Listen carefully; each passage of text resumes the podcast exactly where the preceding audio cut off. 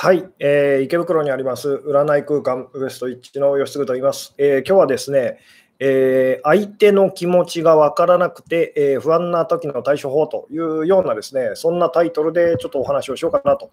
え思ってるんですけども、あの毎度のことですね、おなじみなんですけども、最初はですね、すごくあの回線が不安定になりやすいと。いうことでですね、まあ、音声、映像ですね、えー、確認する意味ではですね、ちょっとこう、まあ、5分ほど、まあ、なんでしょうね、えー、お知らせ事項というかですね、えー、まあ、などをこうお伝えしつつですね、えゆっくり始めていきたいなと思いますと。で、あの、私の方ではですね、音声とか映像とか、あのどんな風に見えてるかとかですね、どんな風に聞こえてるかというのがなかなかですね、あの確認することが難しかったりするので、えまあ、よろしかったらですね、あのコメントで返していただけたりすると、あの嬉しいですと。あありがとうございますと。音声も映像もバッチリですと。最近映像も音も調子いいですねということで、あ、画像音声大丈夫ということで、今日は大丈夫そうですかね。えー、一応ですね、音声映像大丈夫そうな感じでございましょうかと。えー、いうことでですね、そうですね、ちょっとあの大事なお知らせ事項ですね、明日ですね、明日、えー、2000、え、と2000じゃない、2020年と別にそこからあの、えー、お伝えすることはないんですけども、えー、と8月の29日の土曜ですね、8月の29日の土曜のですね、20 21時ですね、21時からというですね、あの21時からですね、えー、まあ、あの毎毎回恒例のですね、えー、Zoom の、Zoom を使ったあの Q&A オンラインセミナーと、えー、もう10回目になりましたと。第10回をですね、明日の、えーまあ、8月29日の21時からですね、えー、まあ、大体の2時間、1時間半からまあ2時間ぐらいの間というのをこう予定しておりますと。で、まあ、今のところ、あの なんでしょうね、えー、まあ、いつも募集人数ですね、100名ほど、100名ほど募集していてですね、あと、さっき見たらですね、あと数人、あと数席ぐらいあの空いてる感じでございますと。えー、でもしよろしかったらですね、ご興味ある方、あの今 YouTube でご覧の方は下の方の説明欄っていうかですね、詳細欄の方、あの覗いていただくとあのリンクが貼ってございますので、あのそちらで あの申し込んでいただけたらですね、えー、まあ、あのその後ですね、えー、お申し込み後にこう PDF ファイルがこうダウンロードできますので、まあ、その中にですね、あの Zoom の、え ID とかパスワードとかですね、えー、まあ、あの書いてあるので、まあ、時間になったらそこにですねアクセスしてくださいというですね、まあ、参加無料でございますと。えー、で、まあ、あの YouTube のライブと違ってですね、えー、私があの本当に、えー、質問者さんからこう寄せられるいろんな質問にですねどんどん答えていくと。で、音声の 音声による質問にこう答えていくっていうようなですね形でやらせていただいておりますと。え、で、あと、あと多分ですね、あと数、そうですね、あと何人かまだ、あの、多分、えー、大丈夫だと思いますと。えー、で一応ですね、その何でしょうね、あの 100, 100名まで参加できるんですけども、えー、まあ、いつも大体あの80名とか、あのそれ最終的にはそれぐらいにこう落ち着くので、ちょっとこう、あのなんでしょうね、えー、今回はですね、まあ、100、110名ぐらいですかね、110名ぐらいの方、一応ですね、申し込めるようにこうしておきましたと。なので、もし全員来ちゃうとですね、全員来ちゃうと、あの参加できない人が 10, 10名ぐらいこう出ちゃうという感じなんですけども、まあ、多分多分ですね、あの大丈夫だろうというふうにですね、踏んでですね、ちょっと多めに、多めにあの申し込み人数は多めでございますと。で、実際に参加できるのは100名までと。なので、あの明日ですね、まあ、あのなんでしょう、入室とか退出とか結構こう自由にしてくださいというふうにこういつもさせていただいてるんですけども、もしかするとですね、あの100名全員、あの100名を上回る人数の方が参加しちゃった場合はですね、あのなでしょう、参加できないというようなこともこうありますので、まあそうですね、時間にあの21時と9時になったらですね、あのアクセスの方よろしくお願いいたしますと。えー、で、そうですね。まあ一応それが一番ですね、あのなんでしょうね、えー、大きな連絡事項でございますと。さて、え、というところでですね、え、まあ少しずつこう本題に入っていきたいなというような感じなんですけども、えーそうですね。じゃあ今日はですね、あの早めに早めに本題に入っていきたいなと思うんですが、えー、今日のお題はですね、あの相手の気持ちが分からなくて不安な時の対処法というですね、まあ、よくあるやつですけども、で、今までにもですね、その相手の気持ちというですね、えー、それがこう分からないときに、不安になっちゃうときにですね、どうしたらいいのかと、どういうふうにこうあの対処していったらいいのかっていうようなことをですね、多分ライブだったり動画だったり、いろんなところでこう何回もお話はさせていただいてると思うんですけども、やっぱりですね、これがですね、あ の、なんでしょう。あのお店でも一番もしかすると多い相談かもしれませんっていうぐらいですね、おそらく占いのお店とかっていうのは、この このこの問題で稼いでるんじゃないかと。この問題、えー、このご相談にですね答えることで、まあ、言ってみたらこう生計を成り立ててるんじゃないかぐらいのですねあのそれぐらい毎日毎日ですね、あの聞く、言ってみたらですね、あの内容というかですね、ご質問とご相談ということでですね、えー、まあ、あのこの問題についてですね、今日はあのお話ししていきたいなと思いますと。えー、で、まあ、相手の気持ちと、この相手の気持ちっていうのはですね、まあ、あの恋愛に関することで言うならばこう好きな人と、好きな相手っていうふうにこうなるんですけども、まあ、それだけじゃなくてですね、えー、まあ、揉めてる相手とか、うまくいってない人と、であの人の気持ちが気になると、どう思ってるんだろうと、不安だっていうのは、まあ、私たちこう毎日のようにですねこう経験してることだったりしますよね。えー、なので、まあ、その、なんでしょうね、えー、誰でも誰、誰でもこれでまあ悩みますと。で、これもまあ掘り下げていくと、深く掘り下げていくと、そのあの人の気持ちが気になるっていうのはですね、実際にはですね、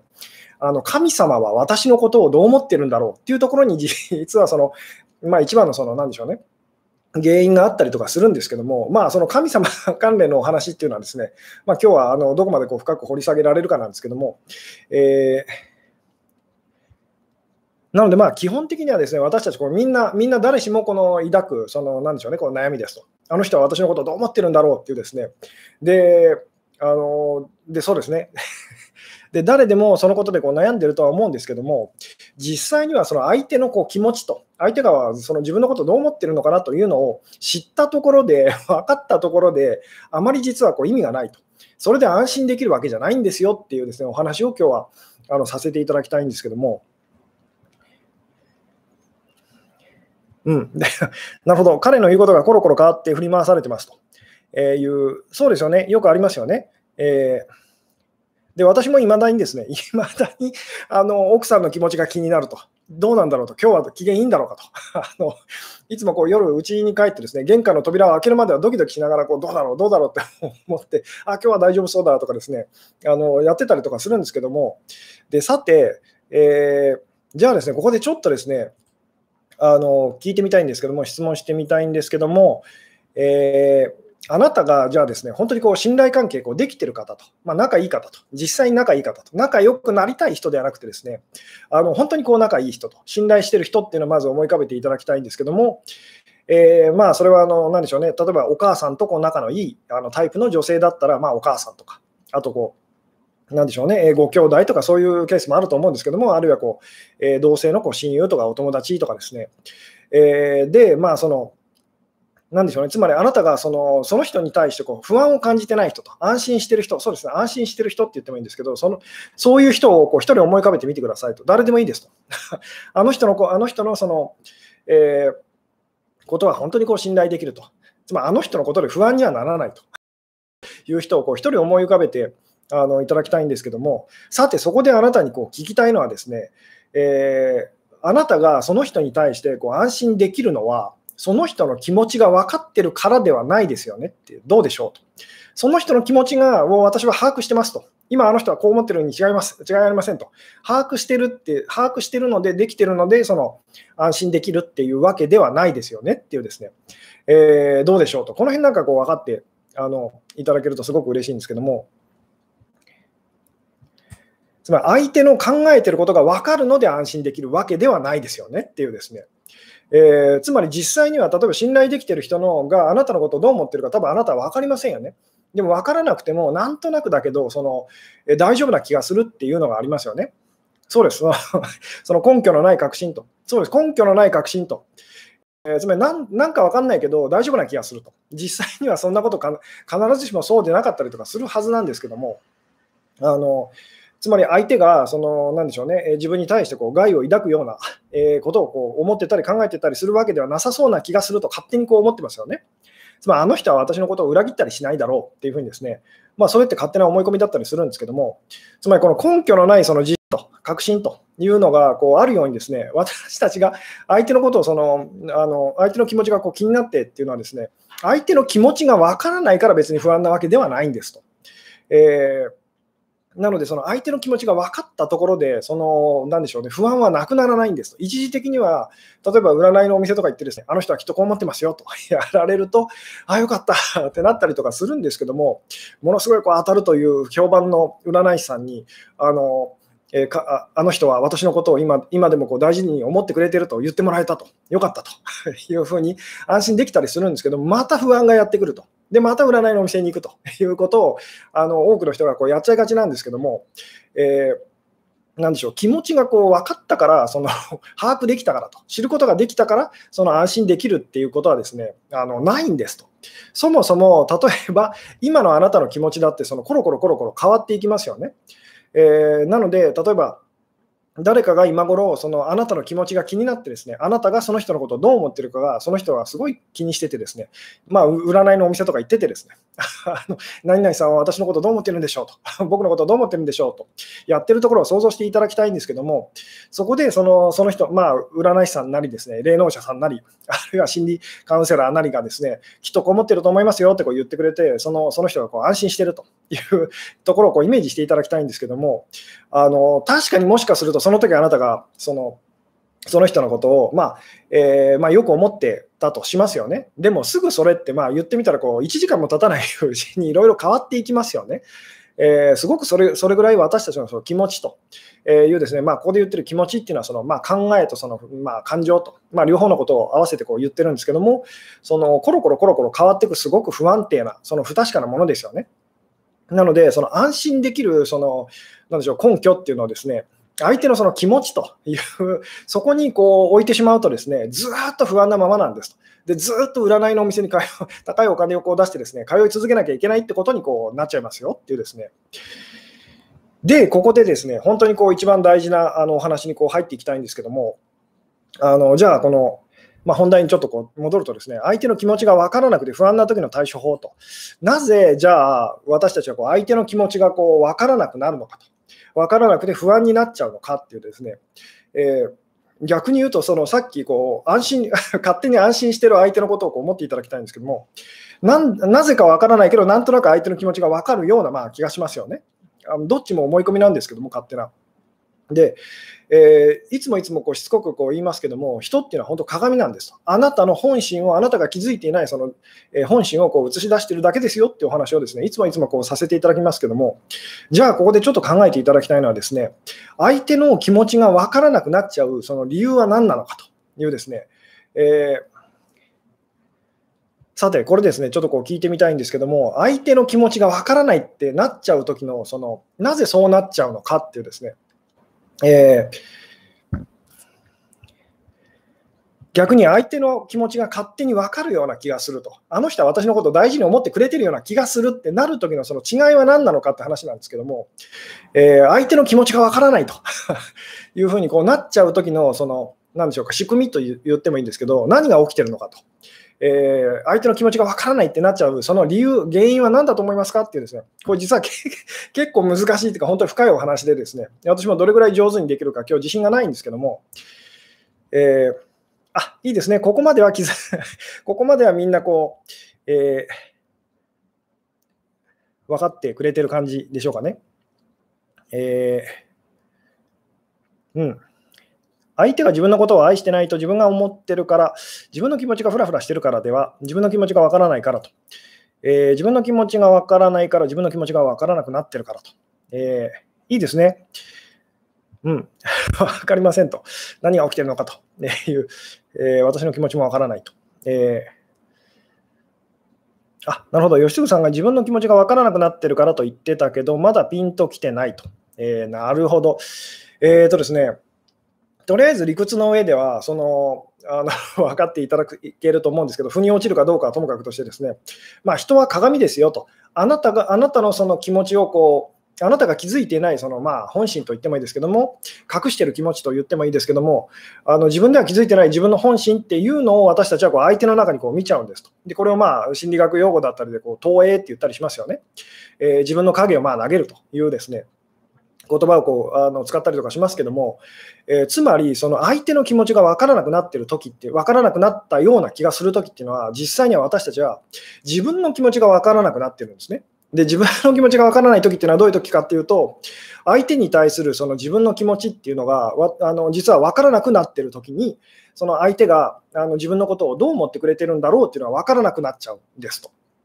で、じゃあ自分の気持ちが分からなくなってる時っていうのはどういう時なのかっていうですね、えー、ことをこう聞いてみたいんですけども、どうでしょうと。自分の気持ちが分からない時ってどういう時なんでしょうと。えどうでしょう。つまりもう一回こう繰り返すとですね、相手の気持ちが分からないというふうにこうなっちゃうときっていうのは、自分の気持ちが実はわからなくなっているときなんですね。逆に言うと、相手の気持ちがなんかわかるような気がするなって本当に思ってるときっていうのは、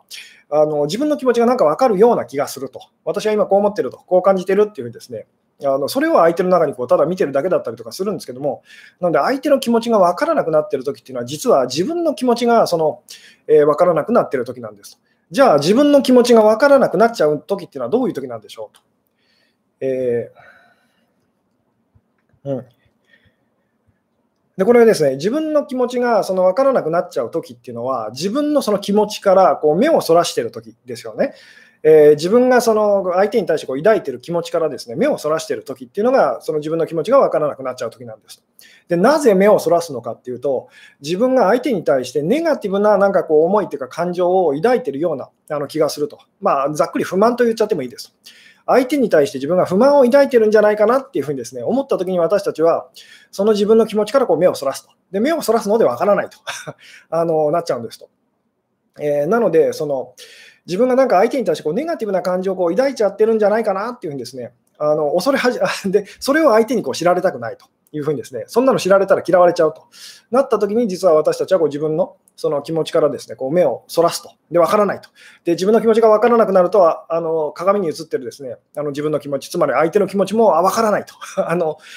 で、そのわからないってことは、自分がその自分の気持ちからこう目をそらしてると、つまりそこにその相手に対するその何でしょうね、不満な気持ちがあると。でそれを私たちは相手の中にその見ちゃうので、相手が自分に対してものすごいこう不満を抱いてるんじゃないかなっていうふうにですねあの感じてしまうというこう仕組みだったりとかするんですけども、でじゃあ、なぜ なぜですねあの私たちはじゃあ相手にこう不満を抱くようにこうなっちゃったんでしょうっていうですね、えー、どうでしょうと、ここまでこうついてきて くれてるでしょうかと。えーもう一回ですね、もう一回、こうもう一回こう丁寧に説明していくとですね、私たちが相手の気持ちがこう分からなくなっちゃう理由はですね、えー、実は自分の気持ちが分からなくなってるんですと。で、自分の気持ちが分からなくなっちゃう理由は、その自分の気持ちを見たくないからなんですと。で、なぜ見たくないのかといえば、そこになんかこう、相手に対する、相手に知られたくない思いと。つまり不満って言っちゃってもいいですけど、なんかそれをそのがこう出てきてる、私は相手に対してこう不満を感じているような気がするってなってくると、そのその自分の気持ちからこう目をそらしたくなって、目をそらすのでわからないと。で、で相手それ、それをですね、相手の、まあ、あの相手の中にこう見てしまうと。で、相手が私のことをどう思っているのかわからないと。えー、で、どうも多分、その、えー、私に対するこう不満をあのあの人は抱いてるんじゃないかと、怖いっていうふうにこう、まあ、なるっていうのが、まあ、その仕組みなんですけども、じゃあなぜその私たちは相手にこう不満を抱くようになっちゃったんでしょうと。大好きな相手にと。まあ、まあ、実際にはこう嫌いな相手という場合もあるんですけども、とりあえず分かりやすくするために、あの好きな相手との、まあ、恋愛だったりにおいてのこう好きな相手に対するその、えー、お話でこう進めていきたいんですけども、なぜ好きな相手に不満を抱くようになったんでしょうと。えー、どうですかね、なぜ好きな相手に不満をその抱くようになったのかと。うん、ここがですね、難しいんですけども、えー、相手に期待しすぎていると、報われない、報われていないと感じるからと、えー、うん、不足感ですかと。で、その通りなんですけども、なぜ、なぜじゃあ、その期待するようになっちゃったのかと。なぜ不足感を感じるようになったのかっていうですね、うん。なるほど。で、ここがすごい大事なんですけども、私たちが相手にその不満、ネガティブなその気持ちを抱くので抱くようになるのはあの苦しくなるからですよね。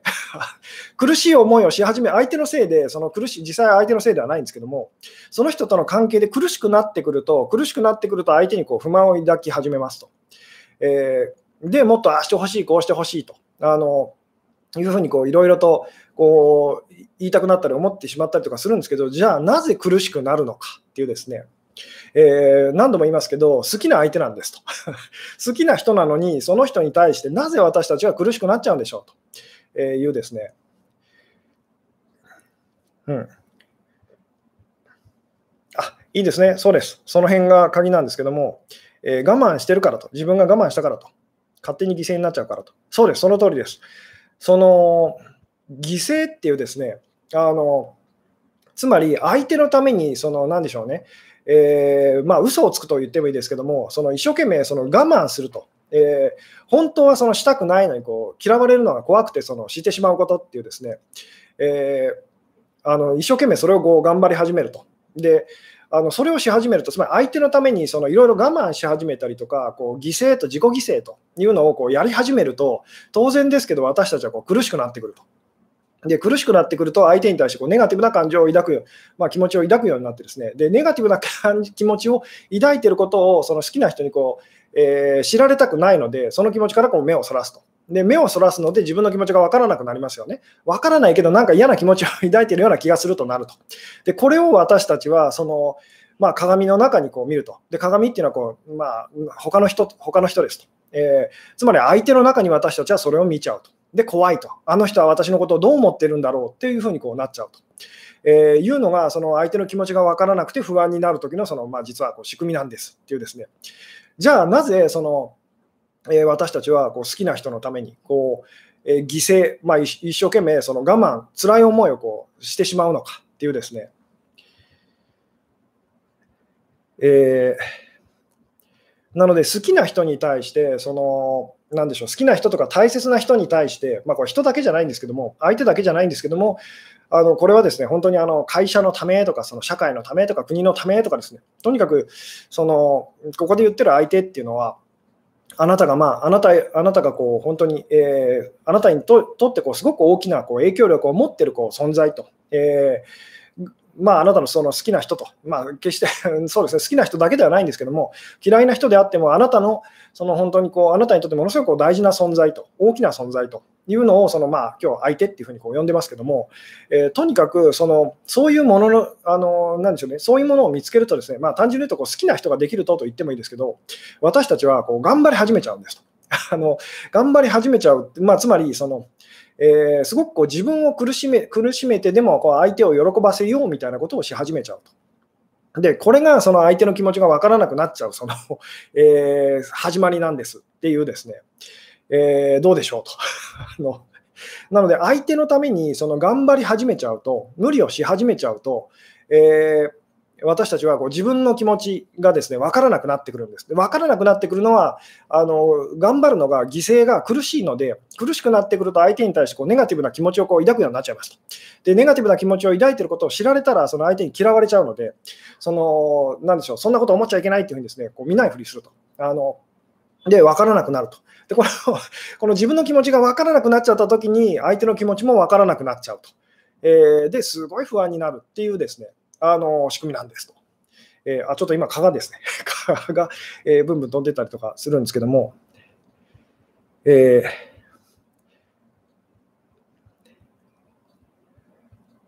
なので、その、なんでしょうね、相手の気持ちがこうなんか分かるような気がすると、安心だってなるためには、自分の気持ちがこう分かるようにこうなる、え、分かるようになる、その、なんでしょうね、えー、ことがあの必要ですよね。で、自分の気持ちが分かるようになるためには、その、えー、どんなにネガティブなその思いを相手にこう抱くようになっても、ですねあのそれをちゃんとこう素直にこう認めるというですねあの、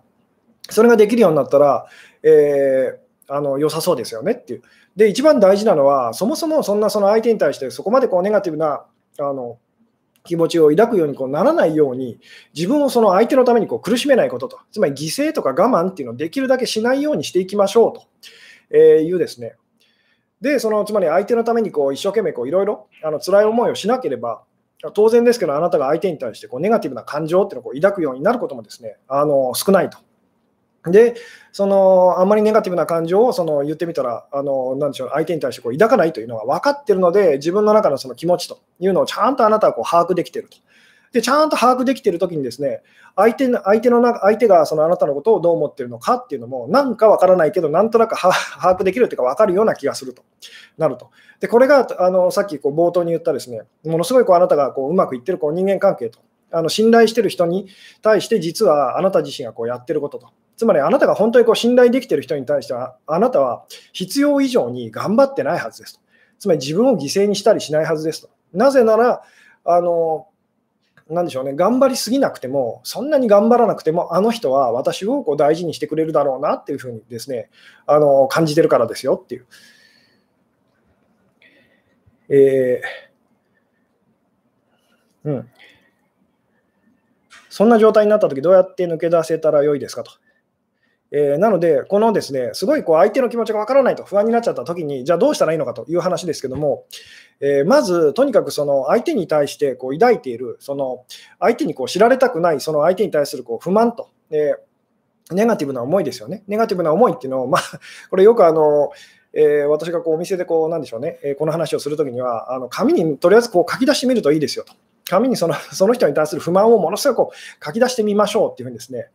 えー、そうするとものすごい多分こういっぱいこう出てくるはずですと。えその人に本当に手紙を書くような気持ちでですね、手紙を書くつもりで、あのその人へのこうネガティブな思いをですね、今までこう伝えきれなかったいろんなそのね、えネガティブな感情を全部吐き出してみましょうというですね、えで、その、なんでしょうね、それだけでもだいぶこうすっきりしてきたりとかあのするんですけども、で、なんで、なんでしょうね、あのそもそもそれっていうのはこう溜め込む必要のこうなかったものなんですと、えいうですね。で、溜め込む必要がなかったものと。えー、つまりあなたが頑張ったりとか、その一生懸命その人のためにですね自分を犠牲にしたりとかってことをやらなければ、そもそもこう、えー、出てこないものだったりとかするんです。つまり無駄なものなんですと。無駄な、その無駄な思いと言ってもいいですけども、えーで、それっていうのを言ってみたら、なんでしょうね、あなたがこう、まあ、なんでしょうね、えー、まあ、これ、実際にですね、本当、書き出してみると、吐き出してみるだけでこう随分違ったりするんですけども、で、一人でこう、なんでしょう、例えばこう手紙だったりとかですね、あの文章にあの書いてみて、それでもすっきりしない場合には、あのすごく近しい人っていうかですね、あのお友達とか、えー、まあ相談できる、本当信頼できる人にその気持ちを まあ言ってみたらこう打ち明けてみるといいですよと、つまり愚痴をこぼせと。いう愚痴をこうこぼしましょうっていうですね、えー、なのでその人の悪口をとりあえずは言ってみるといいですと。えー、で当然そんなことこうできないとかですね、あの言いたくないっていうふうになるんですけども、えー、そういうふうに思っちゃうと、ずっと相手の気持ちがなんかわからないと。で、で相手が私のことをこう悪く思っているような気がするっていうふうにですね、不安なままの状態がこう続いちゃいますと。とりあえず言ってみたら、その自分の中でその不、なんでしょうね、相手に対するこう不安、不満な気持ちをですね、こう全部吐き出してですね、吐き出してすっきりしたらどうなるかっていうと、相手もなぜかあなたに対してこうすっきりしてるような 気がしてくるんですっていうですね、えー、お話をよくこうさせていただいたりとかするんですけども、つまりあなたがその相手に知られたくない、すごくこう、え相手に対するこうネガティブな思いというのにこう気づいて、で気づいてその、いつも言いますけど、感じ気持ちって、まあ、感情はですね、感情は感じてあげると素直あの消えていくんですと。つまり悲しいってか、あの 素直に悲しいってこう悲しんだらですね、あの一生ずっと悲しみ続ける人、ことができる人っていうのは残念ながらというか存在しないので、どんなに悲しくても、悲しいって素直にこう感じてあげたら、あのその気持ちってですねこうなくなっていくんですと。で、まあ、これでいいんだっていうふうにこうなっていくと。えー、で、そのことによって、つまり自分の中の気持ちをあなたがこう把握できたらですね、なぜか相手の中のこう気持ちもこう見えるというか、こう 感じるっていうかですね、あのそういうふうにこうなったりするんですよってよくお話、えー、したりとかするんですけども、あなるほど、いいですね。吉純さんにも奥さんの 悪口あるんですかと。これはですね、奥さんが今見てたりとかしたらとてもですね、答えづらいんですけども、えーでもこれ別に奥さんに関してだけではなくて、全ての人に対してやっぱりこう、あの、なでしょう。とてもこの人にはこう相手には言えないっていうその不満とネガティブな思いっていうのはあります。当然ですと。で、それが近しい相手であればあるほど、あの、やっぱりすごくその、えー、なんでしょうね。あのネガティブな思いっていうかですね、まあ、悪口みたいなものって言ってもいいですけど、やっぱりありますと。で、私自身が心がけてるのは、とにかくそのどんなネガティブな思いでも あの見ないふりをしないと。で、見ないふりをすると結局、その苦しむのは自分なので、つまり相手の気持ちがわからないと いうふうになって怖いと、不安だってなっちゃうだけなので、逆に言うと自分がこうネガティブな思いをこう抱いてると。でも、それに対して、あ、申し訳ないなというふうにこう、えー、なったらどうなるかっていうと、相手の中にも私たちはそれを見ることになるんですと。つまり相手があなたに対してすごいこうネガティブなことを思ってると、不満を持ってると。でも、あなたが素直にそれを認めると、なぜか相手もそれを自分の中のそのあなたに対する不満をこう素直に認めて、あの申し訳ないなって思ってくれてるような気がだんだんしてくるんですっていう。で、これはよく私がこう恋愛の、特に片思いとか恋愛依存でですね、ものすごくこう苦しんで悩んでる方のそのセッションがこう終わりに差し掛かった時にですね あの最後の方にこうもう決め台詞みたいにこう最近こうよく言わせていただく言葉があるんですけども何かっていうとですねあの何でしょうこのセッションが始まる前始まる前にその、えー、彼がその今あなたがこう好きな 揉めてる彼があなたのことをそのどういうふうに思ってたかっていう気持ちと今あのまあ、すごいこう短い時間ですけども、短いそうこの短いセッションの時間の間ですけども、今、彼がそのあなたのことをどう思ってくれているかっていうその気持ちがなんとなく変わったような気がしませんかと。えー、つまりその、さっきはものすごいあなたともう二度と会いたくないと。もうあんな女っていうふうに彼が思ってたような気がしますよねと。でも今はどうですかと。今はそこまでじゃないんですかあそこまでじゃないような気がしませんかと。つまり彼が例えばあなたとこう会いたいと。今すぐ会いたいとまではいかないとしても、そのあなたに対してちょっとこう優しい気持ちを取り戻してきたような気がしませんかどうですか？っていうことをこう言うんですね。で、素直な方だったら、確かになんかそんな気がしますねっていうふうにこう気づいてくれると。で、私がそこでさらに言わせていただくのは、その、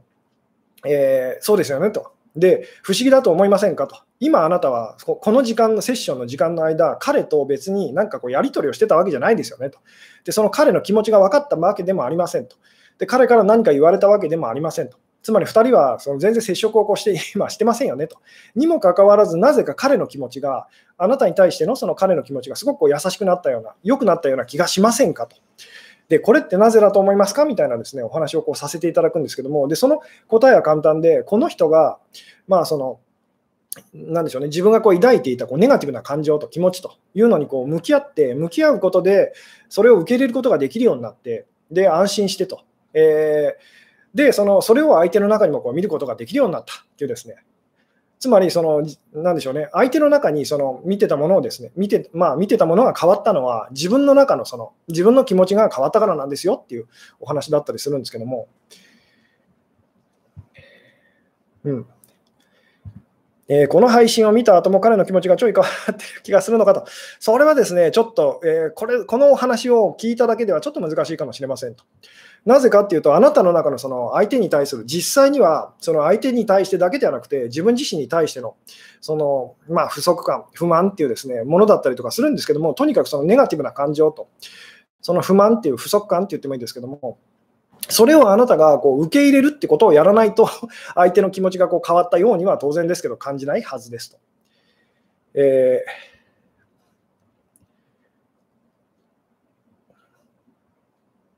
うん、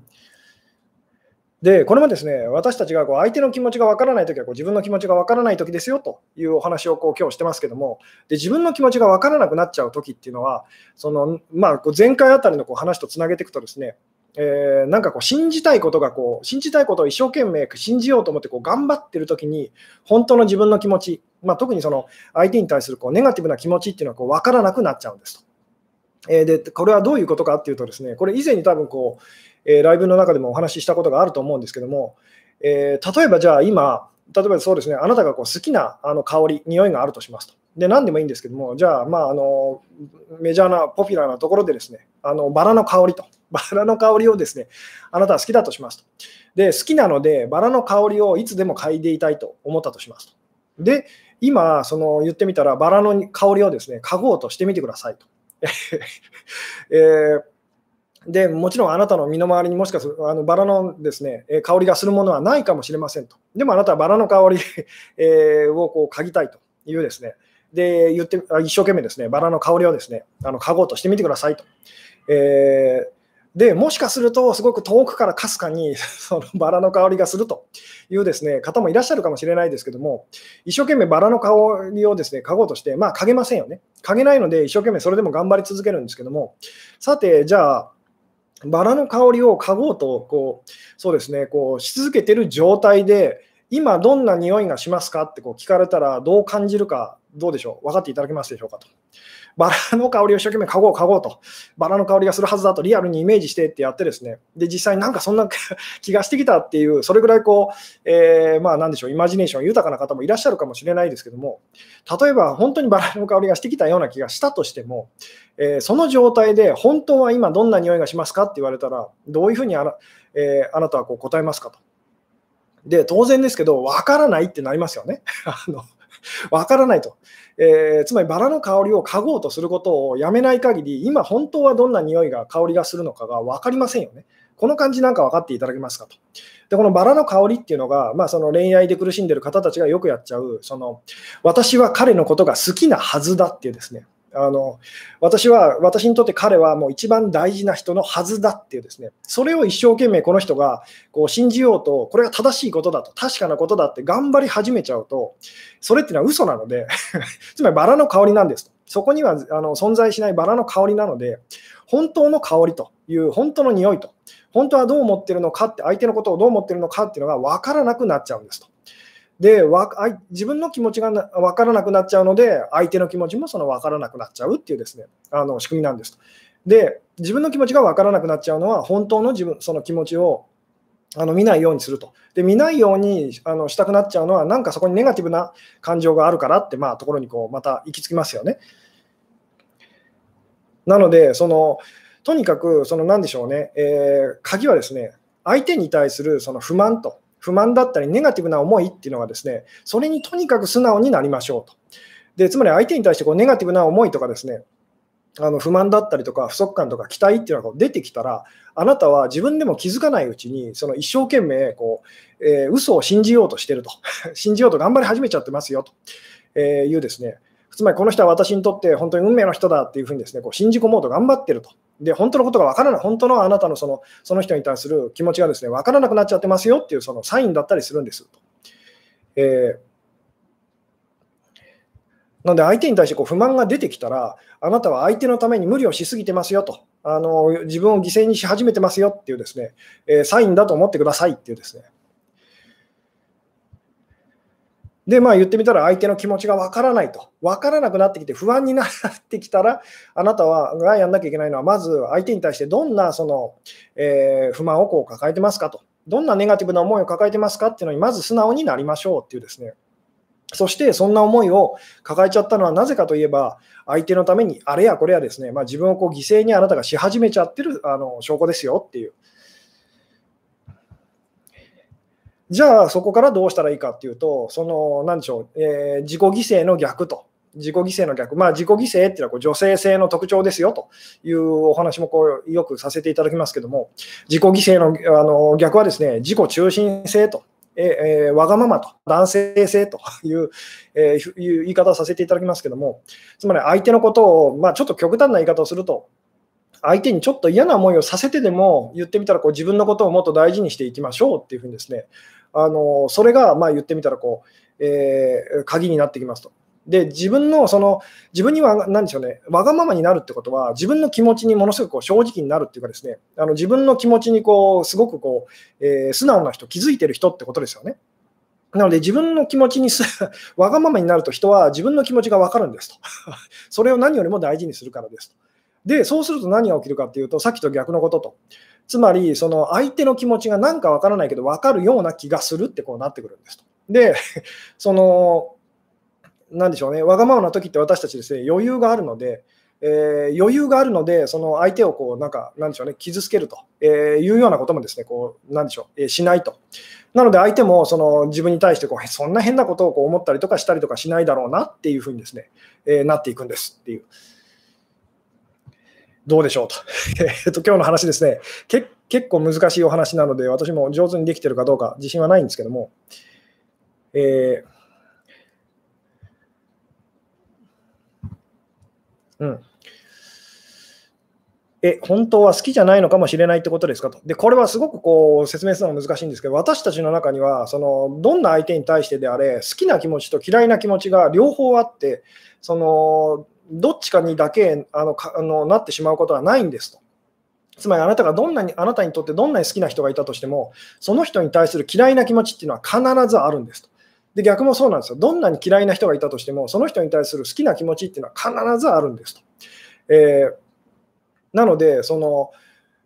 なんでしょうね。で、その間でこう揺れ動いてるっていうのがですね、実際にはこう私たちのその素直な時だったりとかするので、つまり好きな人のことも嫌いだなと、あの嫌いな人のことも好きだなっていうふうにですね、感じるのが自然体で本当に生きてる私たちだったりするんですよっていう。うん、わがままな人が余裕があるとは思えないのですが、うんと。この辺はですね、えっ、と、また難しい話でですね、わがまますぎる、今多分あなたが思い描いているのは、わがまますぎる人だと思いますと。で、わがまますぎる人っていうのは、えー、すごく余裕がなくて、であのつまりすごい自己犠牲的になりすぎた、我慢しすぎた結果、すごいわがままになりすぎちゃってるんですと。えー、なので、その、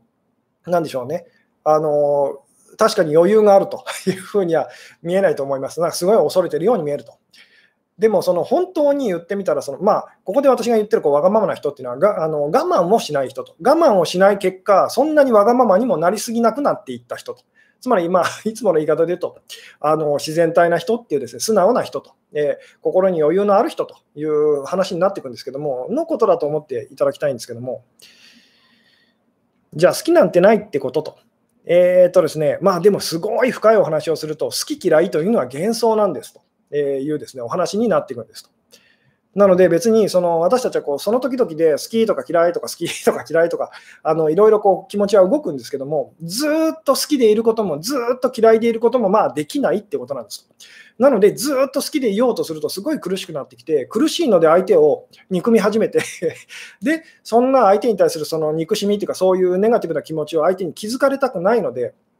自分のそんな気持ちからこう目をそらすと。で目をそらすので自分の気持ちが分からなくなって、そしてその分からあの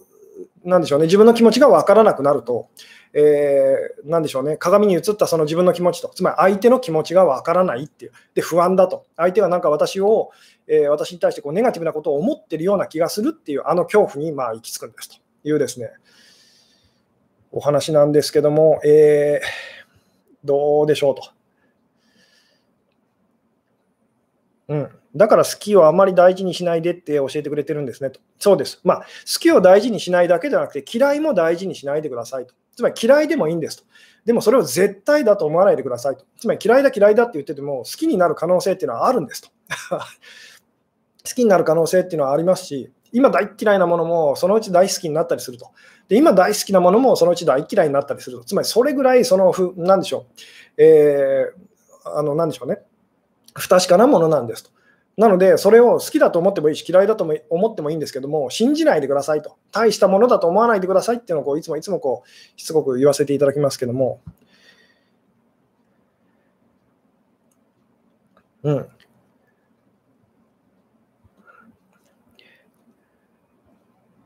ああ、なるほど。デスノート、本当はいいですよねと。不満を彼にぶつけずになぜか解決してると。えーそうですね。あのただ相手に対してそのネガティブな、相手に対してこう知ら知らないうちにこう溜まってしまった本当にこう不満と、ネガティブな思いっていうのはですね、まあ、とりあえずその紙に書き出してみましょうと。で、紙に書き出すだけではそのすっきりしないという方っていうのは、まあ、ちょっとこう人に手伝ってもらいましょうと。あの本当に信頼できる方にですね、それこそお友達とかご家族とか、まあ、あとそのそういう人もいないという場合は、まあ、あのお金払ってカウンセラーというですね、そういう方たちのところに行っても、まあ、あと占い師さんのところでもいいですけども、とにかくそういう人のところに行って、まあ、愚痴を吐き出すと。あのあの野郎死んでしまえと。あの あのあのひどい男と、えー、まあ、ひどい女でもいいですし、あの地獄へ落ちろというふうにですね、あの愚痴を吐きましょうと。で、当然吐くと、すあの吐って、なんか私ひどいこと言っちゃったなっていうふうにこうなるんですけども、あので、えー、こんな風に別に思いたくないのにっていうふうにこう気づくと思いますと。でもその気持ちに素直になると、なぜか相手相手にも同じようなことが、同じことが起きたような気が私たちはこうしてくるんですと。つまり相手はあなたにこうあの確かに不満を抱いてますと。ね、相手もあなたに対してこうネガティブな思いをこう抱いていますと。ただし、なんかそれをこう、えー、後悔してるというかですね、あのそれを今あの手放してくれそうな気がするというふうにですね、とにかくもうしつこいぐらいこう言いますけども、相手の中に見えてるものっていうのは、あなたの中のその、まあ、あなたがこう今、自分では気づいていない部分のその気持ちなんですよっていうですね。なんとにかくそのなんでしょう、鏡の中のそのに映ってるその自分の顔が汚れていたら、あなたがしなきゃいけないのは、その鏡を拭くことではないんですと。それをやっていても、その顔はきれいになりませんよね。なので、その鏡の中に映ってる自分の顔が汚れていたらですね、あのなでしょう鏡から目を離して、でその大丈夫かな、どうかなと、きれいになるかなって思いながら、不安かもしれないですけども、水のとこ水でバシャバシャバシャバシャあのきれいにしましょうっていうですね、で、きれいにして、また鏡の前に戻ってですね、あのそれでもまだこう汚れてるって場合ありますよね。そしたらまた同じことをしましょうっていうですね、あので、この水ってなんだと、顔バシャバシャするってなんだっていうふうになると思うんですけど、これはこう人間関係で例えるなら、他の、あのまあ、そのあなたが今すごく気になってる方以外のその助けてくれる方と、助けてくれる方、えー、そうですね、あなたをこう支えてくれる人と、えー、その人とそのその人と一緒に、その人にこう、まあ、ちょっと助けてもらいましょうと気持ちをこう打ち明けていきましょうっていうようなですね、そのあなたの中のこう汚い汚れと、あの相手に対するこう不満と、ネガティブな思いっていうのをその人,、えー、まあ、その人にこう打ち明けてですね、で、えー、まあ言ってみたらこう、あの綺麗にしましょうっていうようなですね、まあ、そんなようなことなんですけども、えー、うん。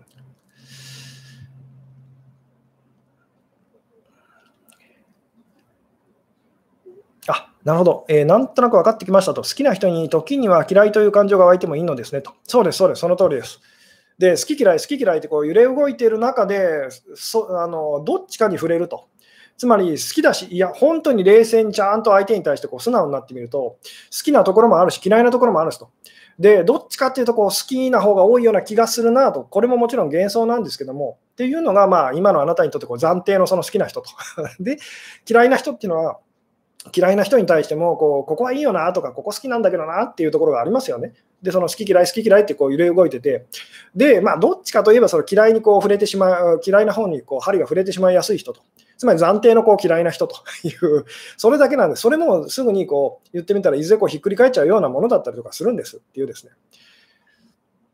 そのぐらいに思っておくと、実はとてもこういいんですよっていうですね。そうすると、その人に対しての本当に、その人に対する本当のこう自分の気持ちというですね、のがこうちゃんとこう、まあ、見えてくるっていうか分かってきますと。で、自分の気持ちをちゃんとこう分かってると。あの把握できてる時っていうのはですね、あの相手の気持ちもちゃんとこう見えてくるような気がしますと。で、自分の気持ちが分かってる時っていうのは私たちはこう、まあ、余裕がある時だったりとかするんですと。えー、うん。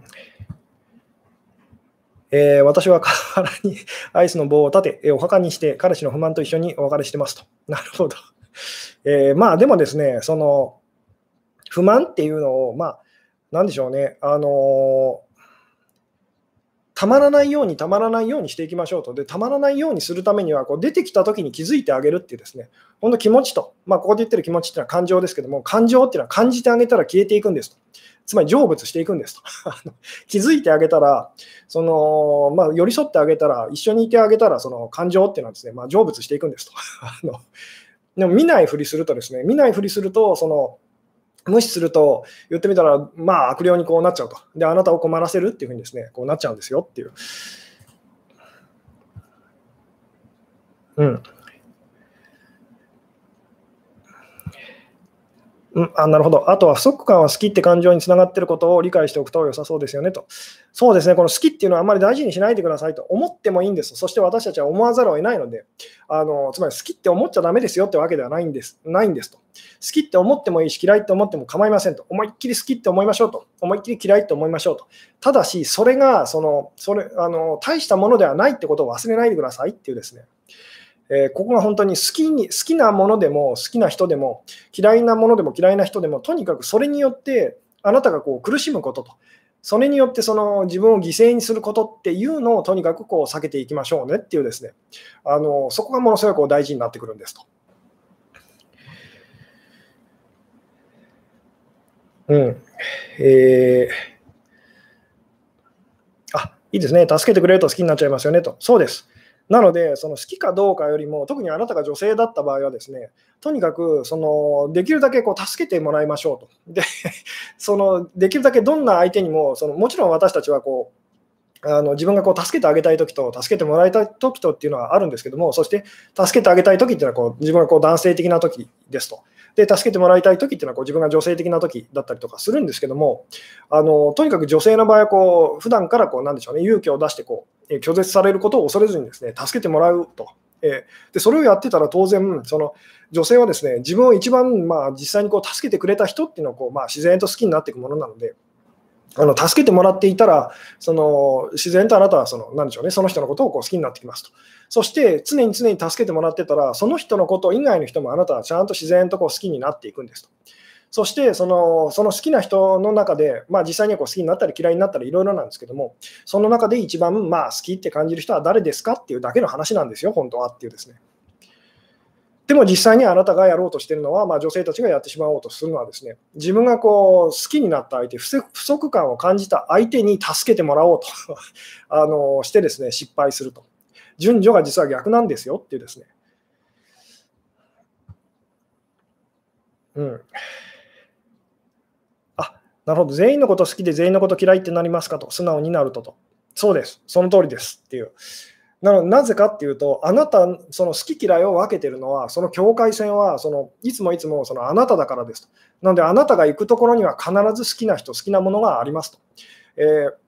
で、あなたが行くところには必ずその嫌いなもの、嫌いな人っていうのがいますよっていうですね、どんなに嫌いな、例えば嫌いな人だけのその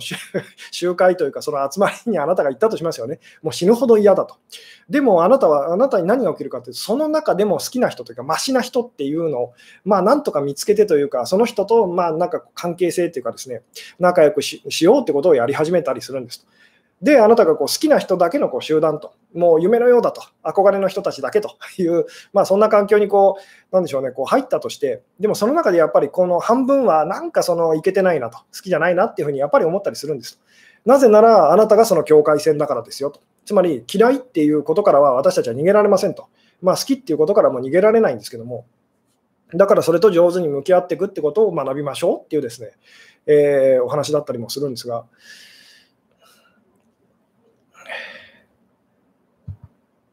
うん。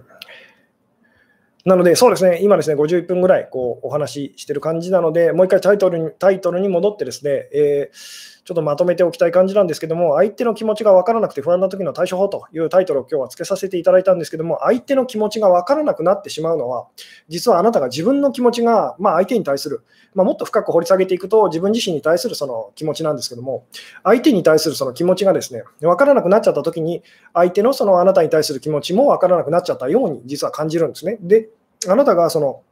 相手の気持ちが分からなくなっちゃうのはですね、私は彼のことを、あのあるいは彼女のことをこう思ってるはずだっていうですね、それを思い込もうと、一生懸命こう頑張って思い込もうとした結果、本当はどう感じてるのかっていうのをこう、なんでしょう、あなたが分からなくなっちゃったから、あのそうなっちゃうんですと。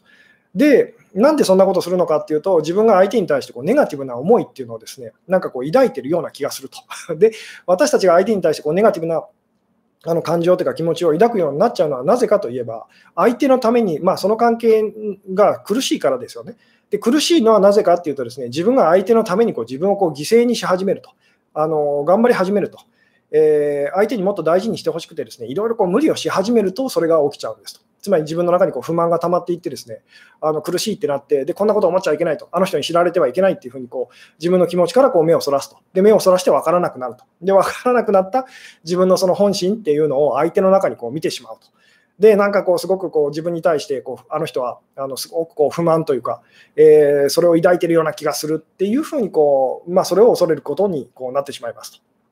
で、それをどうしたらいいかっていうとですね、あなた自身がその相手に対するこう今不満に素直にこう気づきましょうと。本来だったらその抱くその必要のないそのネガティブな、まあ、いろんなその思いですと。でまあ、これは本当テクニック的に例えば紙にこう、なんでしょうね、相手に対してこう不満のとか の手紙をこう書くというような形でですね、あの書き出してみてもいいですと。で、それでもすっきりしないようであれば、まあ、そのなんでしょうね、えー、あなたの、えー、本当にこう信頼できる人にですね、えー、まあ、愚痴をこう吐き出すと。えー、好きな人に対するすごいネガティブな思いをですね、あの一緒にこう分かち合ってもらいましょうと。で、すっきりすると、なぜかそのあなたの好きな方もですね、あのあなたのことをこう、えー、まあ、言ってみたら、あなたに対してこう優しい気持ちをこう取り戻してくれたような気がしてくるはずですと。つまり相手の気持ちがなぜか分かるような気がすると いうことがこう起きますよっていう。つまり相手の気持ちが分かるとか、相手の気持ちが分からないっていうのも、結局はあなた自身のその思い込みでしかないんですと。えー、あなたを本当にこう怖がらせてるのも安心させてるのも、実はあなた自身と。力を持ってるのはあなたですよというですね、そこにまあまたあの行き着くんですけども。うんとにかく私たちはですね、自分が嘘ついてるときは相手も嘘ついてるって感じちゃうんですと。どんなにいいこと言ってても 相手からどんなにその好きだ、愛してるって言われてもですね、自分が嘘ついてる、えー、って感じてるときはですね、あの、なんでしょうね、えー、相手が言ってることが信じられないってなっちゃうんですと。逆に自分がものすごくそのできるだけ嘘をつきたくないと隠したくないと、えー、本当のことをちゃんとそのどんなにネガティブでも嫌われてしまったとしてもと。あの軽蔑されたとしても、その自分が本当に思ってることをその隠したくないと、あなたにもこう、えー、分かってほしいっていうふうにこうやるやり始めると、相手の言ってることも本当だなっていうふうにですねあの感じ始めると。えー、で、そこで、あのなんでしょう、こう信頼関係っていうかですね、それがこうできていったりするんですっていうですね。とにかく自分のその相手に対するこうネガティブな思いと、これをまずちゃんとその認めましょうっていうのが、まあ、あの大事ですと。で、そんな思いを抱えちゃうようになったのは、あなたが相手のためにものすごいこう無理して頑張ってこう、なんでしょうね、えー、自己犠牲と尽くすということをやっちゃってるからですよと。なので、それを勇気を出してこうやめていきましょうっていうですね。うん、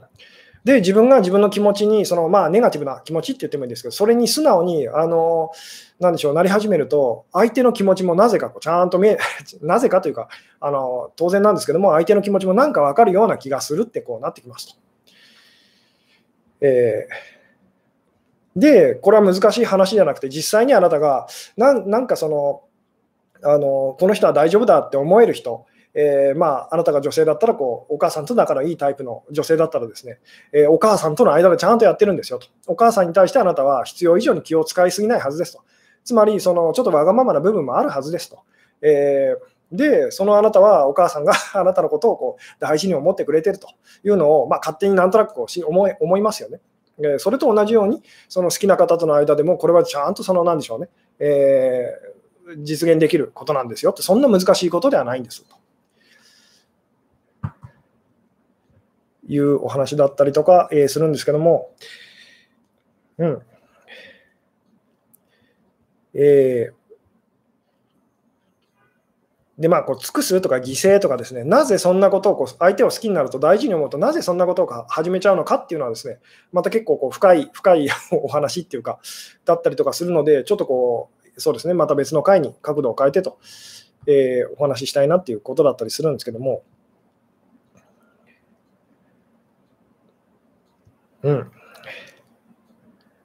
仲のいいお母さんとの関係も疑うと。でもそう でもそうです。そのお母さんに対しても、その、なんでしょうね。えー、まあ、いい意味でこう疑いを持つっていうかですね、あのお母さんが私のことどう思ってるのかちょっと不安になってきたぐらいの ぐらいにそのななってくるといいですねと。で逆になぜかその好きな相手に対してはですね、なんかわからないけど、あの別に何もこちらからこうアクションとか起こしてないけど、なんか彼が急に私のことをこうよく思ってくれてるような気がしてきたっていうふうにですね、なるととってもいいですねっていう。でそういうふうに思える方っていうのは、その自分の心の動きっていうかですね、感情にこう気持ちにこうすごく素直になってきた人っていうことでもあるので、うん。あ、なるほど。素直さと愚直さの違いと。私もこの放送を思い出しましたと。そうですね、その辺でも多分同じようなことを私は多分話してると思うんですけども、素直さと愚直さの違いっていうですね、えー、以前にあのやったライブだと思うんですけども、まあ、もしよろしかったら多分その辺も、えー、参考にしていただけたらいいのかなというような感じでですね、さて、今日はちょっとですね、長くなってきたので、この辺でお話を、えー、終わろうかなと思うんですけども、あ神の話はどうつながるのかなと。えー、とですね、つまり好きになった相手と自分にとってこう大事な相手に対して、なぜ私たちがこれほど怖いというふうになっちゃうのかと、自分をこう犠牲にしたくなるのかっていうのは、そこにそのまあ神様というのをですねこう見てるからなんですよっていうですね。えーでまあ、神様の話っていうのはですね、またあのちょっと難しいので、えー、いずれですね、いずれまたっていう感じなんですけども、